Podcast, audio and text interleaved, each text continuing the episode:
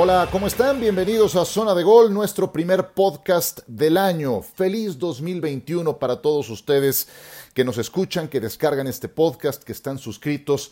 Les agradezco que lo hagan semana a semana. Ciro Procuna de este lado del micrófono y como cada inicio de semana hablamos solo de fútbol. El jueves hablaremos de fútbol americano, se los prometo, con los playoffs que ya vienen. Porque también ya viene el torneo de liga en México. Muchas novedades, hay nuevo presidente con Miquel Arreola que tiene el gran reto de asumir el cargo en plena pandemia. No pierdo la esperanza de que Arreola con la formación académica que tiene, con sus conocimientos, pueda entender de una mejor forma las condiciones de mercado actuales y generar un mejor modelo de negocio para la liga. Sus afiliados se lo van a agradecer. Eh, hablando de sus afiliados, bueno, pues el León es el que arranca en la pole position, arranca en la posición de privilegio como el campeón defensor. Y sin duda hay que mantenerlo como un candidato a ser campeón. Conservan el núcleo del plantel, salvo Pedro Aquino. No será una baja fácil de cubrir. Eh, necesitaban alternativas en el ataque, sumaron a Víctor Dávila, procedente del Pachuca, de su hermano mayor. Le fue muy bien a Dávila en el Necaxa, no tan bien en el Pachuca, pero en las manos de Nacho Ambriz y con un equipo que se conoce con los ojos cerrados, que incorpora laterales, que tiene ese estilo de juego que gusta a Nacho Ambriz, creo que le puede ir muy bien. Y ser ese complemento de alguien como Joel Campbell, eh, no han vuelto a encontrar a alguien como Macías, a alguien como Mauro Boselli, entonces ese puesto sigue estando ahí disponible. Del Cruz Azul hablaremos en tres minutos, porque va a estar en este podcast mi compañero Enrique de la Rosa de ESPN Perú y nos va a pintar de cuerpo entero a Juan Reynoso, que es el nuevo técnico del equipo cementero. Así es de que en tres minutos hablamos del Cruz Azul. El América el América tiene nuevo entrenador. Salió Miguel Herrera, ampliamente comentado el motivo, llegó en su lugar Santiago Solari. Encuentro aceptación en los días posteriores al anuncio oficial. Es un tipo decente, preparado, con carácter, cuya formación como técnico la hizo en el Real Madrid Castilla le llegó muy pronto su primera gran oportunidad en un puesto tan pesado como el Real Madrid, en plena turbulencia, como pocas tan serias ha vivido este equipo de trascendencia mundial. Más presión que esa difícilmente se puede encontrar en materia de dirección técnica. El problema inmediato que va a enfrentar en eh, el América Santiago Solari, pues es eh, con el material humano, por las lesiones que tienen todavía por los jugadores que no han tenido un buen campeonato, otros como Roger Martínez, como Andrés Ibarwen, que no entran en planes, pero que no les han encontrado acomodo en otro lado. Es corto el tiempo para conocer a este plantel y eh, sus alcances. Solari en su presentación habló del América de Leo Ben Hacker, aquel que encantaba con su estilo de juego, pero que no logró un campeonato en 1995. Sabe de qué se trata la exigencia de estar en el América. No es comparable, evidentemente, como la del Real Madrid, que subrayo es de trascendencia internacional, pero la del América, en materia local, es yo creo la más pesada de todas. Entonces, tiene lo suyo también el banquillo del América, ni duda cabe. Chivas mantiene a Víctor Manuel Bucetich y contará con el regreso de dos jugadores que estuvieron a préstamo y que funcionaron en sus anteriores conjuntos. Mayorga, que estuvo en Pumas, César Huerta, que estuvo en el Mazatlán. Hicieron una depuración de los jugadores indisciplinados, también un tema ampliamente comentado. Y aún con tantos problemas, el torneo pasado llegaron hasta semifinales con todos los elementos juntos desde el inicio, les puede ir mejor. Y subrayo el les puede ir mejor porque pues no es una ciencia exacta, depende de muchos factores. Y el plantel de Chivas sigue estando por debajo de 5 o 6. Por eso el mérito de lo que hizo Bucetich el torneo pasado. Y Pumas, que llegó hasta la final, lo vuelve a tener complicado. Después de Alfredo Talavera, creo que su jugador más valioso del torneo pasado ha sido Carlos González. Se fue a los Tigres, los ricos se hacen más ricos. González te garantizaba una cuota de 7, 8 o más goles por torneo, no va a ser fácil de cubrirla. Sigue Dineno, que ha probado su calidad, pero después de Dineno, ahí es donde empezamos con problemas. El plantel se hace más corto y más dependiente de los jugadores que destaquen del semillero, ese en el que tanto confía su técnico Andrés Lilini, que se ganó a pulso su renovación de contrato. Veo complicado que Pumas llegue tan lejos como lo hizo el torneo pasado. Pero bueno, hay que darles el beneficio. Me equivoqué sistemáticamente con los Pumas eh, en el torneo torneo pasado. Entonces, eh, no, no dejo de admitirlo y de ponerlo siempre en contexto cada vez que hablo de universidad. Y la contratación del torneo, pues yo creo que la ha hecho Rayados de Monterrey con Javier Aguirre. Ya quisiéramos Aguirre en selección mexicana. Tenerlo a nivel de clubes me parece un lujo material humano va a tener. Monterrey tiene un plantel completísimo que yo creo que no fue aprovechado cabalmente por ninguno de sus antecesores, ni por Alonso ni por el propio Mohamed, con todo y que se logró un campeonato. Sabemos de qué manera lo hizo. Aguirre es un tipo disciplinado que sabe manejar grupos de jugadores que fueron exitosos, lo probó a todos los niveles, desde Osasuna, pasando por Atlético de Madrid, eh, desde luego que son candidatos a ser campeones y esa contratación de Aguirre creo que es la más sonora para la temporada que está por empezar. Falta Cruz Azul, no me estoy olvidando de Cruz Azul, todo lo contrario, en el siguiente bloque lo dedicamos al equipo cementero eh, y hablamos eh, con Enrique de la Rosa de ESPN Perú en zona de gol para conocer un poco mejor a Juan Reynoso, que terminó por ser la elección de Cruz Azul para este torneo. Ya regresamos, zona de gol, Ciro Procuna, en un instante.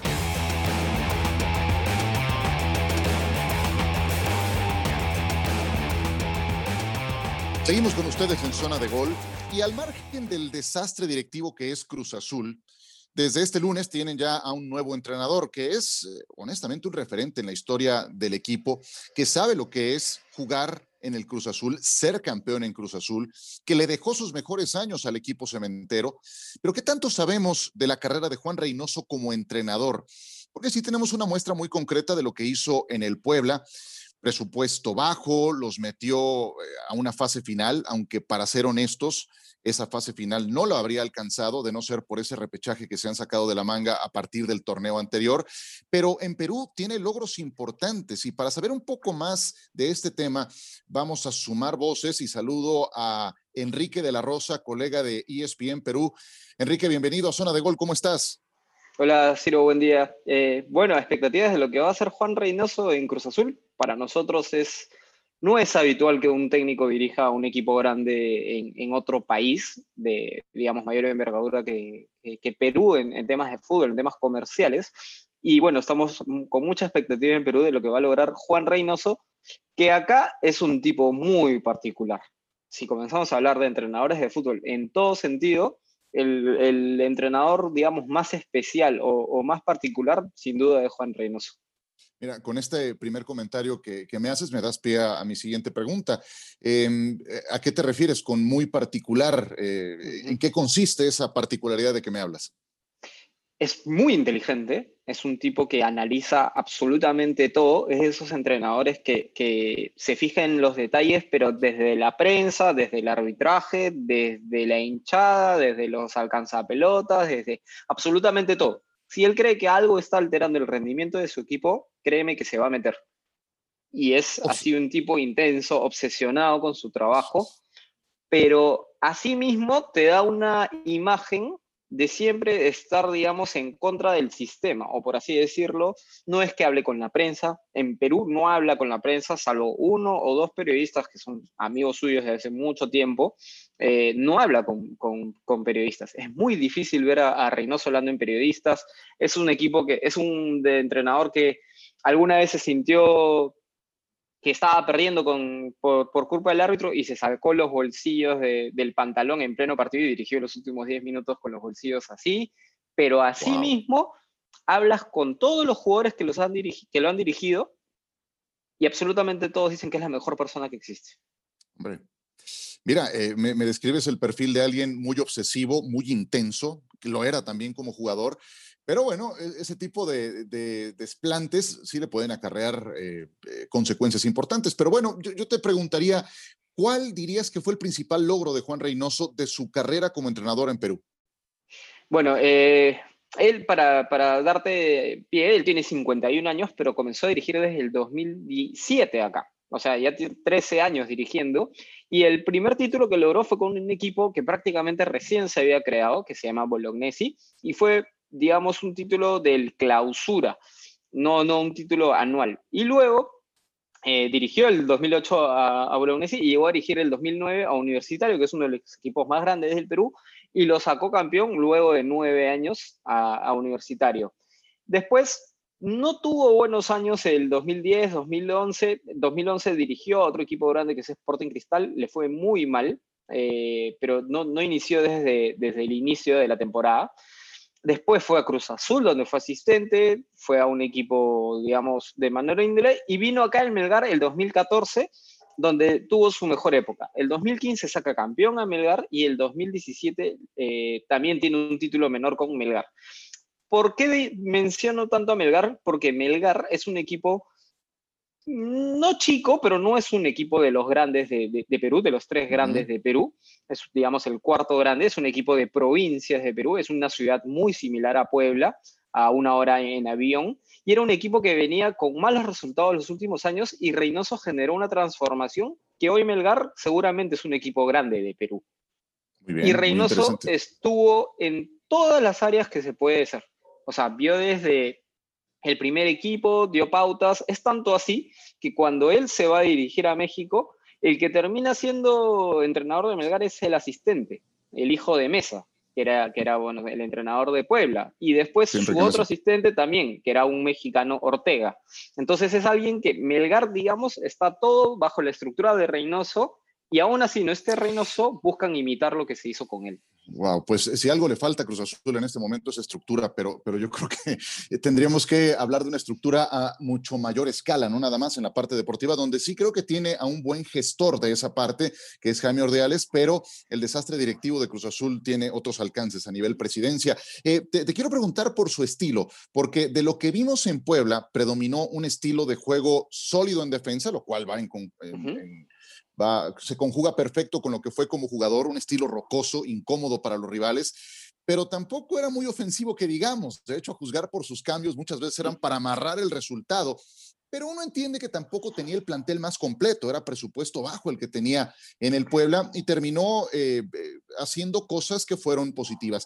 ¿Dirías que ese es el sello del fútbol que practican los equipos de Juan Reynoso, rocoso defensivamente? Te voy a ser sincero, no, es muy versátil.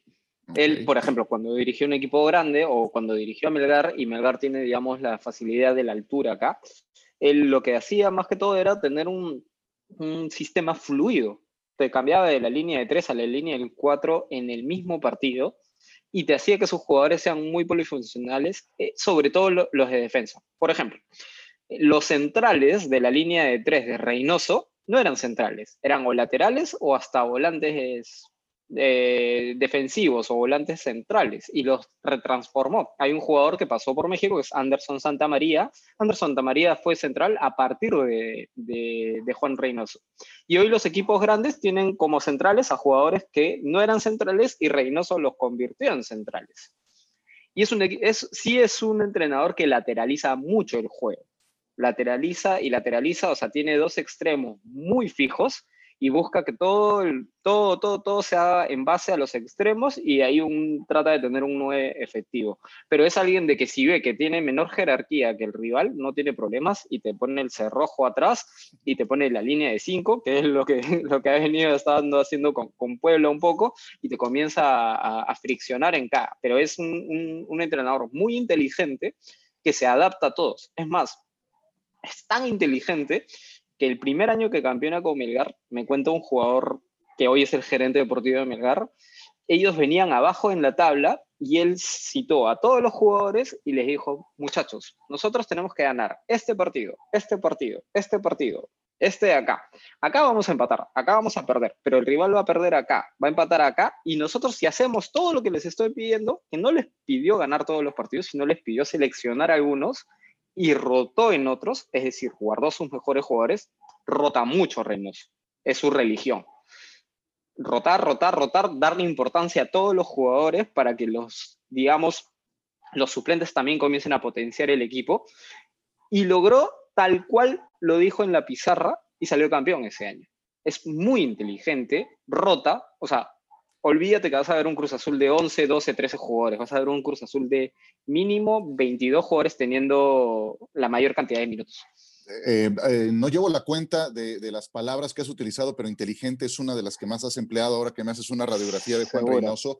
Eh, y, hablando de eso, de conteo de palabras, venimos de un entrenador que estoy seguro que ubicas muy bien, de Juan Carlos Osorio, que tenía eso de las rotaciones como religión, lo cual me pareció algo muy criticable y fue eso lo que, lo que critiqué para una selección nacional no así para un equipo donde sí tienes más prácticas, más día a día para poder pulir ese, ese sistema de rotaciones. Entonces, eh, en fin, muy interesante. Enrique de la Rosa, colega de ESPN Perú, nos acompaña hoy en Zona de Gol. Eh, otra, otro rasgo que también creo que definió a Reynoso por lo que vimos en Puebla era el tema de su disciplina.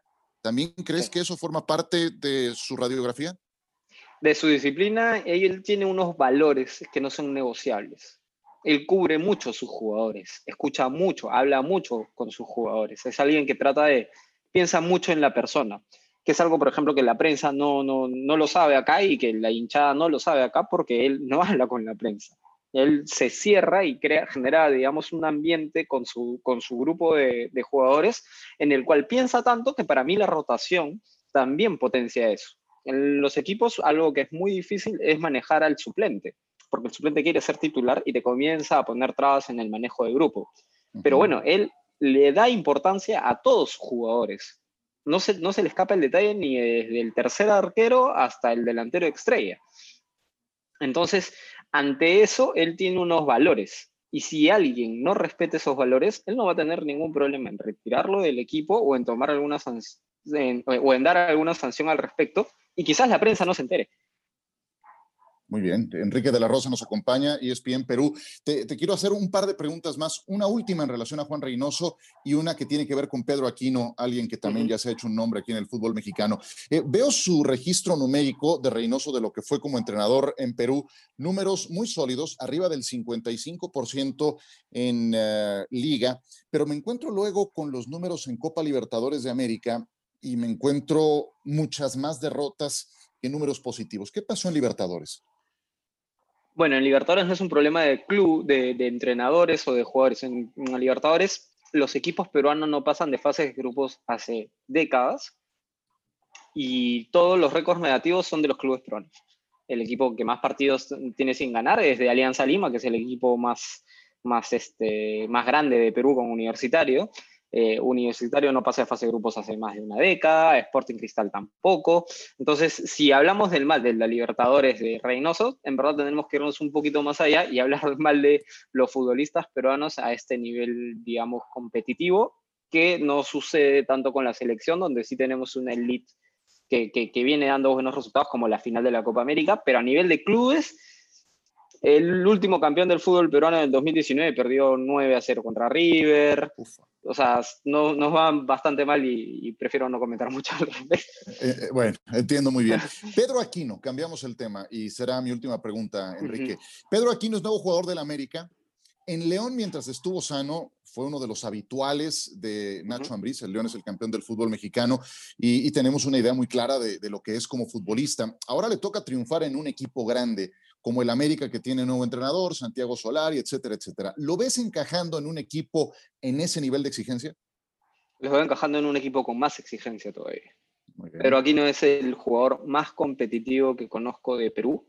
Eh, es, un, es, un, animal, físicamente es el que más te va a entrenar. Creo que lo que le pasó en la lesión, que era, que era una zona bien rara, porque era una, una zona cerca al coxis, si no me equivoco, eh, él se sobreexigía y no, no, no, no, pudo retornar. No fue porque no se cuide o algo así. Es conocido acá por ser el, jugador que más exige a, eh, a, él mismo. Es más, tú hablas con él hace unos años y él tenía claro que su futuro era, no sé cómo hago, pero si tengo que entrenar ocho horas al día para llegar a Europa, lo voy a hacer. Recae en México. Algo que no sabe mucha gente es que prácticamente era jugador de Palmeiras, pero pasó lo de la pandemia y se frenó. Eh, y él es un jugador en el que si tú revisas las estadísticas de todos los años de su carrera, va a ser el jugador con más quites de la liga donde va a estar. Y en el Sudamericano Sub-20 lo fue, y en el Mundial los minutos que jugó, si tú sacas ahí, digamos, porque no era titular en el fútbol, en, en la selección en ese entonces, este, también es uno de los que más recupera por partido. salta mucho, ha aprendido a, tener remate, pero tiene una particularidad que a, mí me, que a mí siempre me genera una duda. No te ve ni en la final de la Champions League. No le gusta el fútbol. Eh, eh, eh, me quedo sin palabras, pero conozco casos semejantes, ¿eh? Hay, un montón, pero, pero, o sea, pero justamente ver un equipo, un jugador que se exige tanto y que, por ejemplo, si tiene que mejorar alguna condición técnica, te va a ver al mejor volante 10 horas. Pero después, al día siguiente, si es que no es por algo personal, o sea, si no es por analizar al rival o por compararse con alguien que le han dicho que, que, lo, que lo ve, porque es, es, digamos, un nerd, por así decirlo, del fútbol, no te va a dar la final del Mundial, no te va a dar la final del Champions, no te sabe quién es. Eh, eh, mira, eh, te digo, conozco el caso de Carlos Vela, un confeso amante del básquetbol. preferiría, estoy seguro, Carlos Vela, que es otro que casi no habla con los medios de comunicación, preferiría ver algún juego de NBA de temporada regular que, que tal vez la final de Champions, qué sé yo, ¿no? Pero bueno, es, eh, es un caso semejante. Pero qué, buenas eh, radiografías nos has montado, Enrique, de estos dos personajes peruanos que están en equipos importantes de trascendencia en el fútbol mexicano. Juan Reynoso, por un lado, en Cruz Azul, y Pedro Aquino en el América. ¿Dónde te puede seguir la gente, Enrique? ¿Cuáles son tus redes sociales? Bueno, estoy en Twitter como Enrique de la Rosa. Y mi Instagram, deja verlo porque la verdad que no lo uso mucho, pero es E de la Rosa V. Eh, o B chica, como se le dice. Enrique de la Rosa, B chica. Perfecto. Pues eh, ahí está, te agradezco mucho que hayas estado en esta zona de gol. Gracias por tus eh, comentarios, estupenda tu participación con nosotros y recibe un abrazo a la distancia hasta Perú. Otro, Ciro, que tengas muchos éxitos. Muchas gracias, nosotros continuamos.